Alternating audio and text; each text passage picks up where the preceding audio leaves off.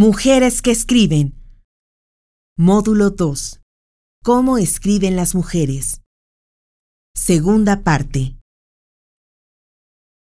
Yo creo que hay que entender este tema de cómo escriben las mujeres partiendo de otro lado, que es el mismo lado en el que partí aquí la vez pasada, la realidad histórica de su posición en el mundo. A lo largo de los siglos, lo sabemos, las mujeres estuvieron confinadas al hogar, a la familia, a la vida doméstica, de manera que su forma de ver y entender el mundo y su vida a fuerza se articuló desde ese lugar. Ya lo dije la vez pasada, el lugar que ocupamos en el mapa, y a eso me refiero geográfica e histórica, de clase, etcétera, de género, de color de piel, ese lugar que ocupamos define nuestro modo de entender el mundo y por supuesto define nuestro pensamiento y nuestro uso del lenguaje.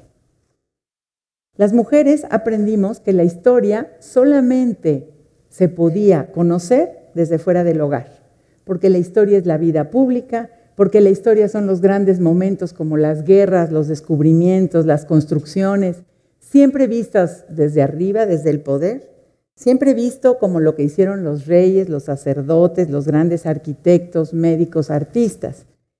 Entonces, así aprendimos a pensar todos, no nada más las mujeres, hombres y mujeres, ricos y pobres, jóvenes y viejos, poderosos y gente común. Así aprendimos a entender el mundo y a ver la historia. Y de ahí resulta, como si fuera lo más lógico, que las mujeres quedaban excluidas de todas esas grandezas de la historia justamente por las funciones que cumplen en la sociedad y no estaban presentes ni en esos lugares ni en esos acontecimientos. Las mujeres no ocuparon, me voy a referir solamente hasta hace 30 años, no ocuparon un lugar en la historia porque la historia se ve desde un lugar en el que ellas no habían podido estar, al que muy rara vez tuvieron acceso, una que otra reina, una que otra cortesana famosa. Toda la definición de lo importante, de lo heroico, de lo artístico, de lo ético, de lo bello, tiene que ver con una definición del mundo y de la vida donde lo que interesa y cuenta no es lo que han podido tener, hacer o pensar las mujeres. No se trata de que el lenguaje les sea ajeno o insuficiente, es que el que tienen, el que pudieron tener, estuvo determinado por y constreñido a su lugar y función en la sociedad.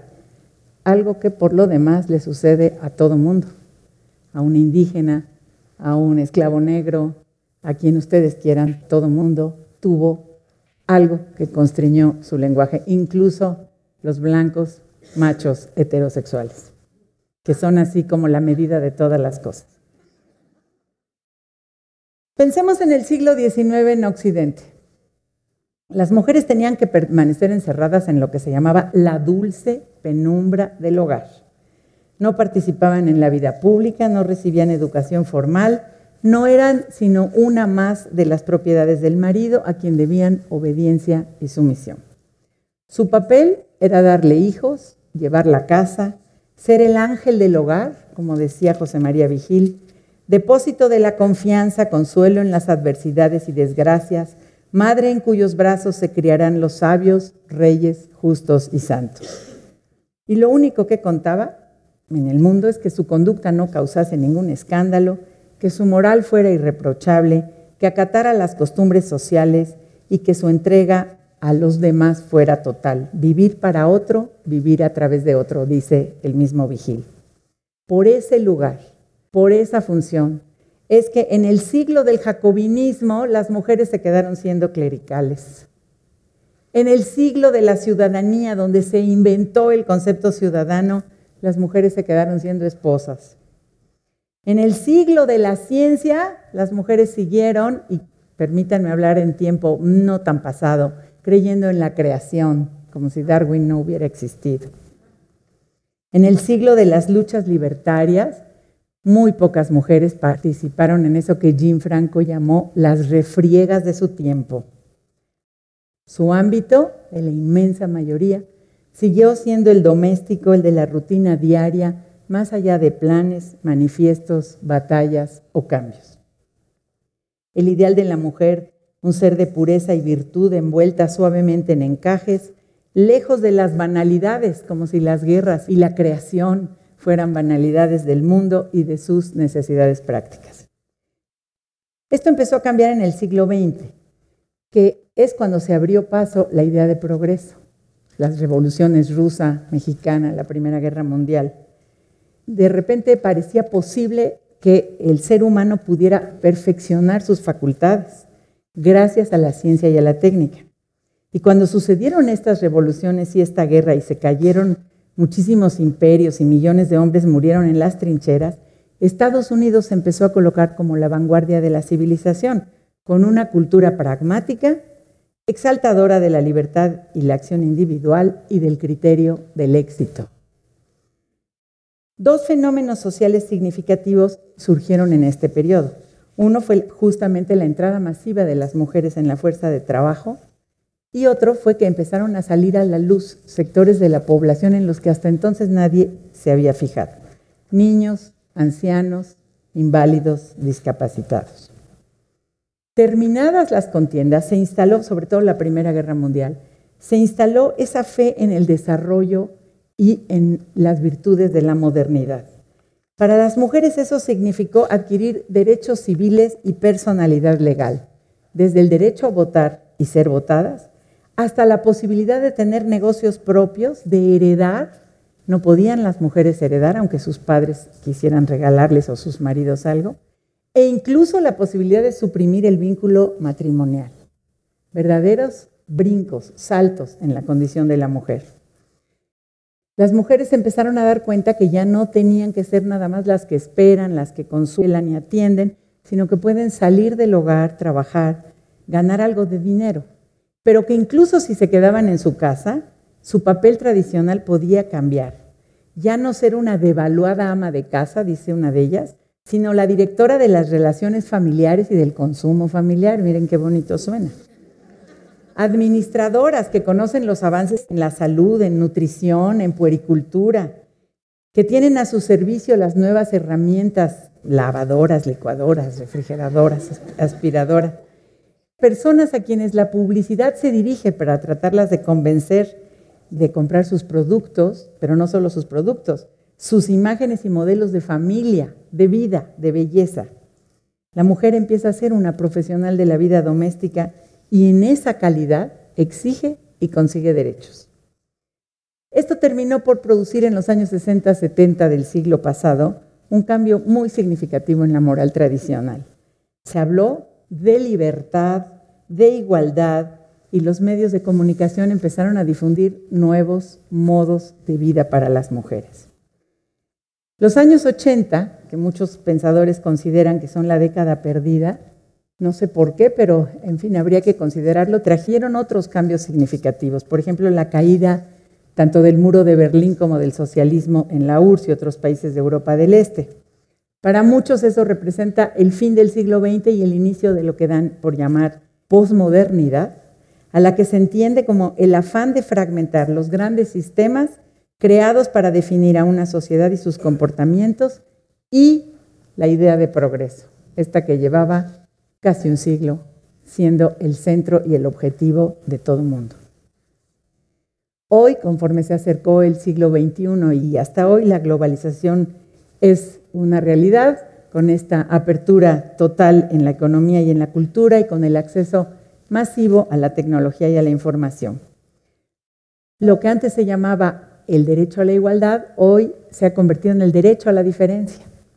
Esto es muy interesante porque antes todos pedíamos ser iguales y ahora todos pedimos que se reivindique en lo que somos diferentes. Muy bonito ese cambio. Y a todo esto, pues las mujeres han unido las preocupaciones, de todos, pero las mujeres muy importantemente, las preocupaciones ecologistas, los esoterismos, las nuevas religiosidades, la pasión por ejercitar el cuerpo y por cuidar la salud, que son algo absolutamente novedoso y que tiene más de 30, 40 años como realmente una tendencia masiva. Es entonces en este momento cuando se dio la participación femenina como nunca se había dado en política, en negocios, en profesiones, las mujeres empiezan a volverse abogadas, médicas, arquitectas. En la cultura salen a la luz no solo muchas escritoras, pintoras, cineastas, todo tipo de artistas. Y Para contradecir a Jim Franco, lo hicimos a propósito, nos convertimos en factor fundamental en las luchas ciudadanas. Esto en nuestros países occidentales, en una parte de ellos funciona, pero millones de mujeres, tanto entre nosotros como en otros lugares, están todavía muy lejos de alcanzar eso. Lo cual no nos impide reconocer cuánto ha cambiado la vida de millones de mujeres ahí donde esto sí se ha producido. Y el progreso de las mujeres dice un importante estudio de Naciones Unidas, puede verse en un amplísimo rango de campos. Para el caso específico de las escritoras, esto es palpable. Cuanta mujer quiera puede hoy dedicarse a escribir, a muchas se las publica, muchas forman parte de academias, comités, grupos, reciben premios literarios los más importantes del mundo, los Pulitzer, los Cervantes, los Nobel. Están ya muchas no todas las que deberían, pero muchas en el canon de la cultura, porque además están interesadas, como decía Elena Poniatowska, en no hacer cositas, sino en escribir realmente lo que vale la pena y bien hecho. Algo significativo, dijo Elena en alguna entrevista hace muchos años, cuando le preguntaron qué quería lograr como escritora. Y también la profesionalización de las mujeres en este campo. Muchas viven de eso ya se dedican a eso como un trabajo. Por eso regreso a la idea de que el asunto de cómo escriben las mujeres no tiene que ver con procesos conceptuales distintos o con un lenguaje que no alcanza o que no sirve, como creen muchas feministas, sino con condiciones históricas muy concretas, porque hoy eso ya no existe. Quiere decir que si cambian las condiciones, cambia el hecho de que las mujeres puedan escribir de otra manera. Esto es fácil de ejemplificar. Cualquiera de nosotras, aunque somos mujeres y somos mexicanas, tiene códigos mucho menos compartidos con una indígena en Chiapas, que también es mujer y mexicana, que con una mujer en Nueva York o en Berlín de clase media o ilustrada. Porque el problema no es un lenguaje insuficiente, insisto, sino condiciones distintas, las que no permiten meter en una misma bolsa a una mujer del nordeste empobrecido de Brasil o de una zona rica en Río de Janeiro, para poner un solo ejemplo. El resultado de este proceso histórico y cultural, por lo que se refiere a nuestro tema de cómo escriben las mujeres, es que hoy encontramos de todo. Las que siguen escribiendo como antes y las que escriben completamente de otra manera de usar el lenguaje, con toda suerte de técnicas narrativas, estructurales, estilísticas, como vimos la vez pasada con toda suerte de temas. Quiero ponerles algunos ejemplos para demostrar esto que digo con autoras mexicanas, porque creo que son a las que la mayoría conoce. Esta es Laura Esquivel, que sigue manteniendo hoy un lenguaje denotativo, sencillo, directo. A Lupita le gustaba planchar. Podía pasar largas horas dedicada a esta actividad sin dar muestras de agotamiento. Planchar le daba paz, Consideraba esa actividad como su mejor terapia y recurría a ella diariamente, incluso después de un largo día de trabajo. De la A a la Z, corridito. Esta es Ángeles Mastreta, que hace unos giros retóricos que se parecen un poco más a los del realismo mágico, con un lenguaje que ella enreda y desenreda para construir su relato. Una mañana, sin saber la causa, Iluminada solo por los fantasmas de su corazón, se acercó a la niña y empezó a contarle la historia de sus antepasados, quiénes habían sido, qué mujeres tejieron sus vidas con qué hombres, de qué estaban hechas, cuántos trabajos habían pasado, qué penas y holgorios traía ella como herencia, quienes sembraron con intrepidez y fantasía la vida que ahora le tocaba prolongar. Esta es la China Mendoza con su barroquismo. Haber estado, estado siempre fuera o en medio o al margen. El caso es que haber estado le propinaba en el abdomen choques de sofocos que cuando los recordaba en el sueño el grito, la lágrima y el pavor rebrillaban por su presencia, como si todo fuera igual, como si estuviera siendo otra vez. Haber estado. En el sueño solo ya, nunca o casi nunca de pronto en el cuero del codo del brazo izquierdo que recargaba a veces, muy de a veces, en la ventanilla del autito al ir a tratar de estar en diferentes partes en donde al final de cuentas tampoco estaba.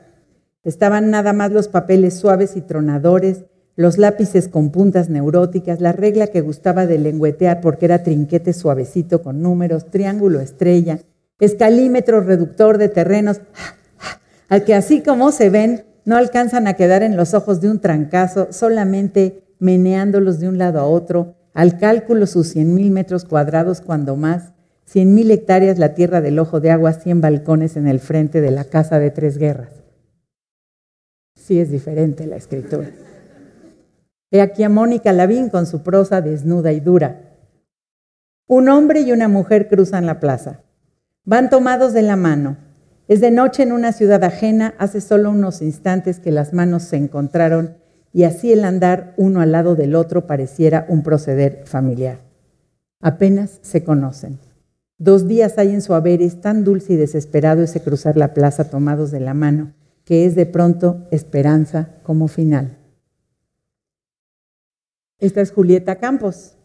Alda se mira, se contempla en todos los espejos que le parecen pocos porque quisiera ver su imagen mil veces reproducida. Baila sin cesar, se divierte. Tiene 20 años y ya se ha casado. Tiene 20 años y ha recorrido el mundo.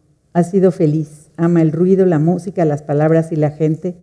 Recorre toda la casa. Se detiene un instante en el comedor para acariciar brevemente con la mirada los cristales morados y blancos, las iniciales grabadas en la vajilla, su propio perfil reflejado a la vez en tres espejos. Deja correr suavemente las manos a lo largo de su talle, demasiado delgado, apenas ceñido por el chifón tornasolado y el anillo, la gruesa alianza matrimonial que siempre fue demasiado holgada, se desliza sin ruido hasta perderse en la alfombra. Un lenguaje que es más una recreación de atmósfera cerrada, de gusto por encadenar la palabra, pero sobre todo una prosa que parece tener todo el tiempo del mundo, a diferencia de la mía, que es de pura impaciencia y rapidez. Por tu culpa empecé a querer a este país. Por tu culpa, por tu culpa, por tu grandísima culpa, porque tú me llevaste y me trajiste, me subiste y me bajaste por veredas y caminos, por pueblos y ciudades. Me llevaste en coche, en lancha, en avión, en camión, en bicicleta y a pie. Me llevaste por rincones y explanadas, cerros y cañadas, iglesias, edificios y ruinas. Me llevaste por unos lugares planos y por otros empinados, por puentes de ríos anchos y por puentes de lechos secos. Me hiciste subir escaleras, cruzar lagos inmensos, conocer un mar que se secaba a la mitad del año y otro que solo me llegaba hasta las rodillas. Y allí iba yo, atrás de ti y contigo, mirándote, bebiéndote, esperándote para que me hicieras el amor después de tanto recorrido, después de tanto polvo, verdor, desolación, calor y lluvia, que fuimos encontrando en este país nuestro de cada día. A diferencia de mí, Esther Selson escribe, igual que los mitos y cuentos que recoge y reinventa, con una prosa filosófica. Me olvidarás, Ulises, lo sé. Me olvidas ya, sepultas mi recuerdo en tu memoria. Será más fácil así, para no sentir la insaciable sed de la presencia y no clamar, como no clama el desierto abrazado bebiendo sus propios espejismos, extenso, infinito. Olvidarás sin mar, sin isla, sin balsa, hasta que tus huesos se hagan agua y tus recuerdos sal, hasta que la nostalgia desaparezca y puedas erguirte una mañana libre de ese ser insaciable. Me creí fuerte, Ulises, preparada para emprender mi vuelo y me equivoqué. En cambio, la prosa de Silvia Molina no sabe a filosofía, sabe a cotidianidad. Claro que no creo en la suerte, mamá, ya está usted como mi papá. No me diga que fue un soñador, era un enfermo con el perdón de usted, ¿qué otra cosa? Para mí la fortuna está ahí o de plano no está. Nada de que nos vamos a sacar la lotería. ¿Cuál lotería? No, mamá, la vida no es ninguna ilusión. Es la vida y se acabó. Está bueno para los niños que creen en todo. Te voy a traer la camita y de tanto esperar pues se van olvidando. Aunque le diré, a veces pasa el tiempo y uno se niega a olvidar ciertas promesas, como aquella tarde en que mi papá me llevó a ver la casa nueva de la colonia Anzures, que iba a ser nuestra cuando se hiciera la rifa. Espero que se hayan dado cuenta con estos cachitos de lo que quiero decir cuando hablo de las diferencias en el cómo. Hay una gran diversificación hoy en modos de narrar, en usos del lenguaje, en formas de construir las frases, en todo lo que es la estructura de una narración. Ya sé que un párrafo no alcanza para ver eso, pero creo que sí han podido percibir cuál es mi idea de cuando una escritura, perdón, puede ser fluida, lenta, atropellada. Un lenguaje puede ser barroco, simple, duro, lírico. Una narrativa articulada o desarticulada. Una sintaxis sencilla o retorcida. Un relato continuo o fracturado. El tono sentimental, paródico, metafórico, tradicional, modernista. ¿En qué se parece la prosa de Isabel Allende a la de Luisa Valenzuela? Esta es Allende. Acarrear a remolque desde el sur de Chile un trozo de glaciar del tamaño de un barco ballenero porque se le había ocurrido fabricar sorbetes y helados. Esta es Valenzuela. Me dijeron, en este salón te tenés que sentar cerca del mostrador a la izquierda, no lejos de la caja registradora. Tómate un vinito, no pidas algo más fuerte porque no se estilen las mujeres. No tomes cerveza porque la cerveza da ganas de hacer pis y el pis no es cosa de damas. Se sabe del muchacho de este barrio que abandonó a su novia al verla salir del baño. Yo creí que ella era puro espíritu, nada, parece que alegó el muchacho.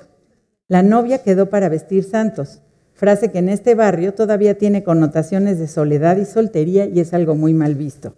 En la mujer se entiende. Eso me dijeron. ¿Qué tiene que ver la manera de hacer introspección de Virginia Woolf con los relatos de puros sucesos de Gertrude Stein? El romanticismo de Clorinda Mato de Turner con la experimentación hipermodernista de Cecilia Mereles. El mundo onírico de María Luisa Bombal con la ciencia ficción de Angélica Gorodischer. La Jesús Apalangares y su lenguaje en Elena Poniatowska o el lenguaje de la Sabina que tiene los cabellos rojizos de Julieta Campos. Ese modo denotativo que les acabo de leer en Laura Esquivel, con el hermético de Diamela El Tit. Repito, y no me canso de repetir, escribir no es solo poner signos sobre el papel, palabras sobre el papel. Como dice alguien, ni la realidad ni el lenguaje en sus orígenes son literarios. Lo literario es como el escritor los percibe y cómo los procesa para transformarlos en obra. El gran problema entonces para cualquier escritor y por supuesto para cualquier escritora es darle fuerza a esa palabra, como escribió tan bonito la poeta española Clara Janés. Voz, una vez más, y su fuerza navegando los espacios. Escribir es convertir a signos y palabras en otra cosa, en algo que aunque se parezca a lo mismo que decimos todos o que vivimos o que pensamos muchos o que soñamos, no es igual. El problema central definitivo, ese cómo, es lo que hace diferente la escritura de Toni Morrison y la de Joyce Carol Oates, del Friede Jelinek, de quien alguien nos habló aquí la vez pasada, y Siri Hustvedt, la esposa de Paul Auster, no debería yo decirlo, la China Mendoza y Rosario Castellanos. Son tonos de voz, son ritmos, son lenguajes que producen en el lector distintas sensaciones, pensamientos, respuestas. La perturbación que nos genera Juna Barnes. La alegría de vivir de Anaïs Nin. La experiencia del mundo de sombras de Sara de Ibáñez. La nada que nos provocan las malas escritoras. Hay muchas que creen que porque ponen letras o palabras sobre el papel ya están haciendo literatura que porque cuentan algo ya están haciendo literatura, cuando no es así. También hay muchas críticas literarias que piensan que todo lo que escriben o perpetran las mujeres hay que aceptarlo porque son mujeres. No estoy de acuerdo, el tema no es por aquí de género. Si quieren un ejemplo de esto que les digo, escuchen a la poeta norteamericana Anne Sexton una mujer que escribe siente demasiado estos trances y portentos, como si los cielos, niños, islas no fueran suficientes, como si los duelos y los rumores y los vegetales no fueran nunca suficientes. Ella cree que puede aconsejar a las estrellas. Llegas abriendo la sangre con la voz azul de un pez, Convocas en mí la comunión del rayo, después la espuma del mar bordeando las orillas del cuarto. Conjuro para ti los tiempos en la constelación de mi cama. Yo solo puedo decirles que Sexton, y no lo estoy diciendo yo, voy a citar a un crítico literario importantísimo, revolucionó la poesía estadounidense con su tratamiento descarnado de cosas tan aparentemente poco líricas como la menstruación, el adulterio, el incesto o la masturbación. La otra, que les leí, hizo textos que pretenden ser poéticos y quién sabe qué son. Escribir requiere sin duda talento, pero también esfuerzo. Es un trabajo muy duro que exige revisar una y otra vez, pulir, cortar, aclarar. Hay que leer a los que escriben bien, pero hay que digerirlos, no hay que imitarlos. Talento, muchas lecturas, muchas horas nalga. Y si no se tiene lo tercero, si solo se tiene el talento y las lecturas y no se tiene las horas de trabajo, tampoco va a haber buena escritura, aunque se tenga lo otro. Así lo dijo Rosa Beltrán. ¿Quién no ha escrito una obra maestra que enseguida olvidó por no haberla apuntado más que en su mente? Pasar al papel es tratar de poner una verdad y ahí está el problema. Ese es un gran problema. Cuando falta el trabajo sobre la forma, cuando no se ha dedicado tiempo suficiente a asimilar las enseñanzas de lo que leemos, tiempo suficiente a trabajar la palabra, cuando se cree que basta con contar un hecho, que poner un sentimiento, se cree que se está haciendo literatura, eso no es así. ¿Tienen alguien de ustedes idea cuánto tiempo le tomó a Elena Poniatowska convertir en literatura todos los testimonios que recogió de Tlatelolco, por ejemplo, o de después del temblor. ¿Tienen ustedes idea cuánto tiempo le tomó a la Nobel más reciente, Svetlana Alexievich, convertir en libros los testimonios que recogió de los soldados en Afganistán o de lo que pasó después de la explosión en Chernobyl? Diez años. Diez años de sacar de la grabadora para llevar al papel, para que sonara como si fuera muy sencillo y lo hubieran dicho perfectamente claro desde el principio todos, sin quitarles el sonido de la voz de los que recoge y de todos modos haciendo literatura. Años de paciencia, tormentos flobertianos, le llamamos así porque decían que Flaubert sufría mucho para escribir sus libros años de lugar, luchar contra los lugares comunes, contra las frases hechas. Pelea por tu poema, pon tu energía en él, fuerza la disciplina hasta la locura, cuídate de las cosas fáciles, decía Anne Sexton. Y como siempre me gusta poner todo esto con ejemplos, ahí se los va. Elsa Cross un día se fue a la India a conocer a su maestra espiritual, Guru Maji. La poesía que escribió como resultado de eso fue verdaderamente algo excepcional, un estado de gracia. Ella recibió la gracia. Es el encuentro consigo mismo que es paradójicamente el encuentro con Dios y la divinidad, la fusión con todas las cosas del universo. Dejar en el agua los deseos del mundo, los deseos del sueño, los deseos del cielo. Cantan en el agua, gritan a la noche. Elizabeth Gilbert es una señora de la misma edad que Elsa Cross, norteamericana, que después de su divorcio se fue a pasear por medio mundo justamente para reponerse y para encontrar el camino espiritual. Y también fue a la India y escribió un libro que se volvió un bestseller. ¿Saben lo que dice su concepto de sí misma y de la divinidad? Dice, a Dios le importas tú, le gusta que seas como eres, ¿De dónde sabe ella lo que a Dios le gusta, cómo lo piensa? Pero sí sabe lo que los humanos quieren oír y por eso su libro es un bestseller. Neruda decía que todo es poetizable. Podemos decir, parafraseándolo, que todo es narrable. Cualquier cosa, no hay temas mejores o peores. Hay mejores o peores textos sobre los temas. Este es el cómo de la escritura y es lo que hace una diferencia entre ese canto propiciatorio que penetra en lo sagrado de los poemas del Sacros y la superficialidad y recetas fáciles para una vida espiritual de Elizabeth Gilbert.